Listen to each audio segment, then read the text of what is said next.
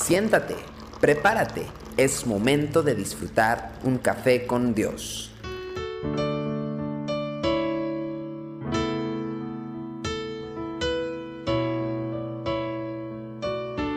Gracias por acompañarnos una vez más en Café con Dios. En segunda carta a los Corintios capítulo 1 versículo 3 al 4, el apóstol Pablo nos dice acerca de las aflicciones. Dice, bendito sea el Dios y Padre de nuestro Señor Jesucristo, Padre de misericordias y Dios de toda consolación, el cual nos consuela en todas nuestras tribulaciones, para que podamos también nosotros consolar a los que están en cualquier tribulación, por medio de la consolación con que nosotros somos consolados por Dios. Realmente no es coincidencia que el apóstol Pablo inicie esta carta con la declaración que hoy estamos leyendo y escuchando. Más que ningún otro de los escritos, la segunda carta a los Corintios contiene un detalle bastante interesante, casi hasta escalofriante, de todas las pruebas y tribulaciones por las cuales el apóstol tuvo que pasar. Es precisamente en el capítulo 11, donde está una lista de estas experiencias que incluye trabajos, cárceles, azotes, varas, naufragios, fatiga, hambre, sed, frío y desnudez. ¿Cómo no iba a hablar con autoridad sobre el tema del consuelo? En estos versículos mencionan al menos dos cosas que son importantes para nosotros. En primer lugar dice que Dios es Padre de misericordia y también de toda consolación. Son dos características de su persona y ponen en relieve la bondad de Dios, la bondad de su corazón. Si bien Dios ama a todos por igual, pareciera verdad que tiene especial compasión por los que están en situaciones de angustia, injusticia, opresión o abandono. Él, él se duele. No pocas veces en el Antiguo Testamento es descrito como el Dios de los quebrantados de corazón. Por ejemplo, el Salmo 147 en el versículo 3 dice, Él sana a los quebrantados de corazón y venda sus heridas. En una forma sobrenatural, Él ministra a los que están en crisis y venda sus heridas para que sean restaurados. Así lo ha hecho con incontables eh, personas a lo largo de la historia, visitándolos en su momento de angustia y trayendo sobre ellos una manifestación poderosa de su gracia. Y en segundo lugar, Pablo afirma que él puede consolar a otros con esta misma consolación. Y es en esta declaración que quiero que nos detengamos un poquito. Seguramente nos va a tocar, o nos ha tocado en más de una ocasión, estar con personas que están pasando por momentos de una profunda crisis personal. Y en más de una ocasión, nosotros también hemos transitado por ese mismo camino. Pero tomemos nota de lo que el apóstol dice que él consolaba con el consuelo con que había sido consolado. En situaciones de crisis abundan las personas que se acercan para dar consuelo, pero en muchas ocasiones no es consuelo divino.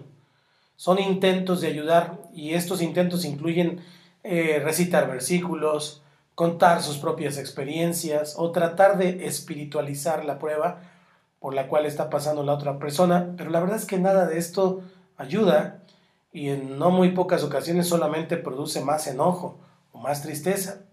Porque la gente dice, bueno, entonces estoy mal o no soy espiritual, en fin. Los resultados siempre van a ser eh, muy pingües, muy, muy tenues, porque nos daremos cuenta que nuestra carne eh, es muy limitada en sus esfuerzos para producir obras espirituales. En realidad el consuelo que sana es el que nace en la obra sobrenatural de Dios. Para practicarlo, nosotros primeramente tenemos que haberlo experimentado. No es suficiente que hayamos pasado por pruebas. Ojo, esto no te capacita para consolar a otros. Pero si has sido consolado por el Señor mismo, entonces conocemos de primera mano esa bondad del Señor. Al acercarnos a otra persona que está atribulada, lo haremos con la misma sensibilidad, con la misma ternura, y con el mismo cuidado consolaremos como hemos sido consolados. A decir verdad, solamente podremos producir este tipo de consuelo si estamos tomados de la mano del que nos ha consolado a nosotros, es Dios mismo. No se apresure a hablar lo primero que se le venga a la cabeza cuando trate con alguna persona atribulada. Permita que el Señor lo guíe y lo haga partícipe de un momento de sanidad sobrenatural. Que Dios te bendiga y gracias por estar en Café con Dios. Tu amor por mí es más dulce que la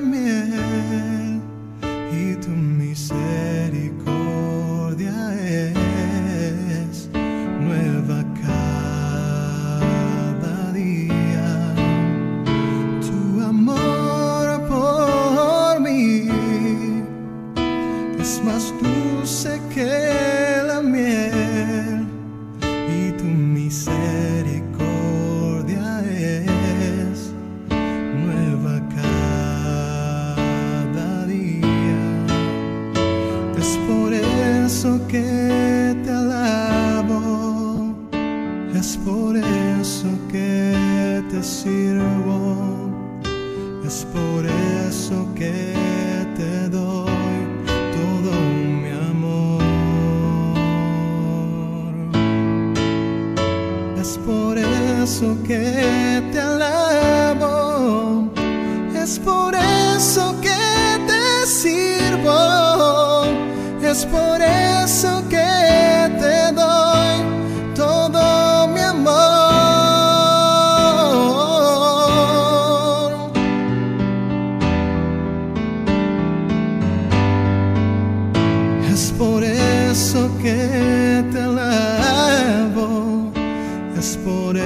eso que te sirvo,